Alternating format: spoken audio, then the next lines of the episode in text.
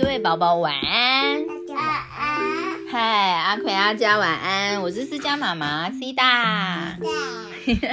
今天我们来认识王昌龄的《闺怨》。归瑞。对，闺，它不是乌龟的龟哦，龟是一个门，里面两个图，它是房间的意思，而且是特别是指女生的房间，闺房。哦，就是女生的房间，或是啊，我有一个闺女，我有一个女儿，哈，我的小闺女，对，闺，对闺，好，闺怨，怨呢，就是嗯，埋怨，嗯，有一些不高兴，有一些不喜欢的心情，闺怨。哦，这个故事在讲一个女生啊，她心里面呢有一些负面的心情、负面的情绪，我们来看看这个女生为什么不高兴呢？看看，那你高兴，可是她不高兴哎。嗯，来看看哦。闺中少妇不知愁，春日凝妆上翠楼。忽见陌头杨柳色，悔教夫婿觅封侯。好，等一下我们或才不是，我们等一下会解释到。我们先从第一句。闺中少妇不知愁，就是呢啊，有一个少女啊，一个少女，你或是少妇，有一个女生哦，她可能她才才刚刚结婚而已哦，还很年轻哦哦。闺中少妇不知愁，每天啊心情都很好，都很快乐，没有什么烦恼。春日凝妆上翠楼，嗯，在温暖的春天，打扮的好漂亮哦，嗯，打扮打扮，化妆化妆，哦，穿的很美丽，哦，爬到比较高的楼层，哦，上上翠楼，爬得高高的，坐在那边看风景，嗯，春光非常的美好啊，风吹来好温暖。花都开好了，这个时候呢，打扮的好美，站在高高的地方看风景最舒服了。忽见陌头杨柳色，看风景看到一半的时候啊，哦，忽见，忽然看见陌头就是路边，对，以前说陌头，阡陌纵横，陌是路。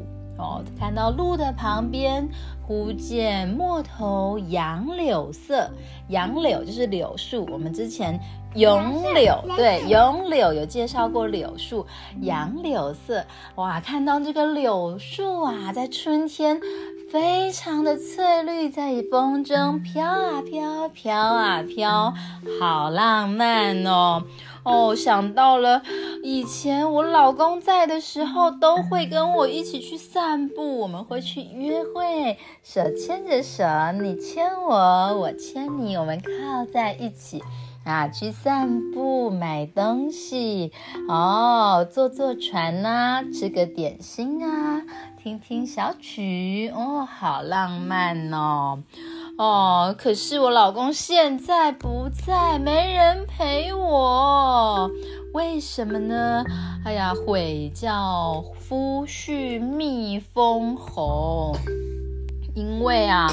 哦，我叫我老公去蜜蜂猴了，因为呢，哦，古代啊，如果想要赚比较多钱啊，想要当大官，就是想要请皇帝啊给他好一点的工作，那很多人呢，最快的方法就是去当兵去打仗。哦，打赢了呢，哦，建立军功，皇帝就说，嗯，做得很好，我给你很好的工作，哇，蜜蜂猴他，你就可以当，嗯，可以当很大的大官。那那个时候呢，就可以住大房子哦，有好多钱哦，然后大家都很尊敬他哦。那他那个女生可能就是叫她的老公啊去打仗去从军，这样子以后才可以建立军功哦，让皇上啊赏赐他，让他做很好的工作，这样子啊。可是也是因为。这样啊，所以老公就到很远的地方，到边疆去了，没有办法陪在他的身边。所以呢，在这个哦风光明媚的日子里面，这个漂亮的小姐啊，只能够哦穿的很美丽，可是却一个人孤孤单单的。在高楼上面啊，啊，看着那些人啊，看着下面的人呐，可能哦，你牵我，我牵你啊，看着人家一家人在一起啊，或看着别的老公跟老婆一起出来散步，可是他却自己孤零零的，傻逼西，好孤单哦，真是后悔呀，早知道就不要叫我老公去打仗了呀，知道吗？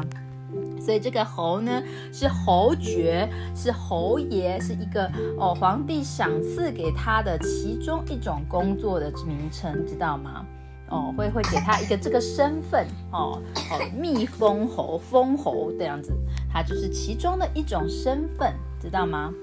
对，这个身份就可以让他住很好的房子啊，可能会有好多的钱钱，很多服侍他的人，很多人都很尊敬他这样子。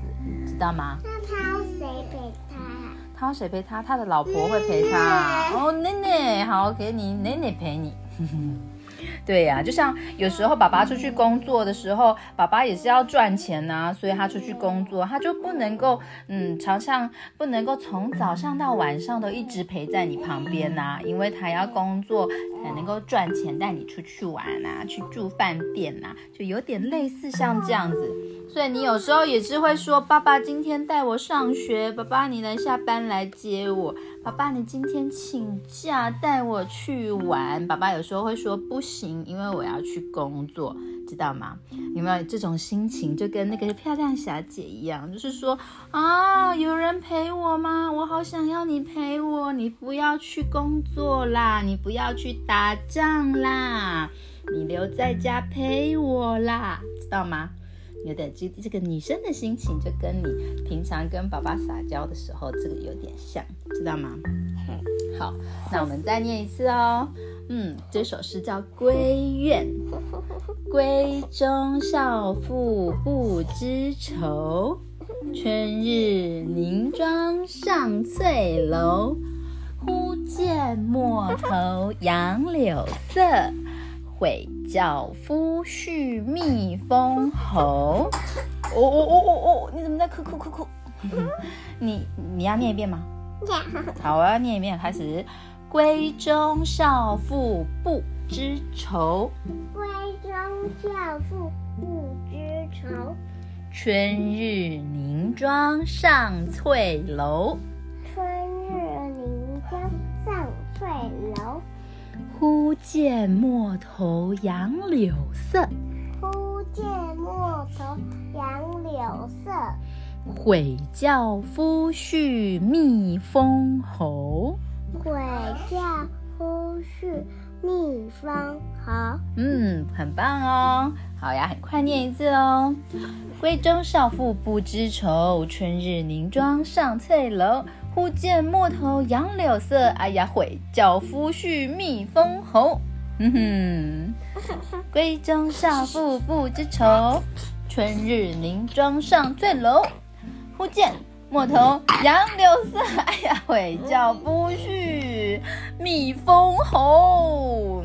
好，今天的闺怨就介绍到这边喽，宝宝们，下次再见，晚安，拜拜。拜拜。拉起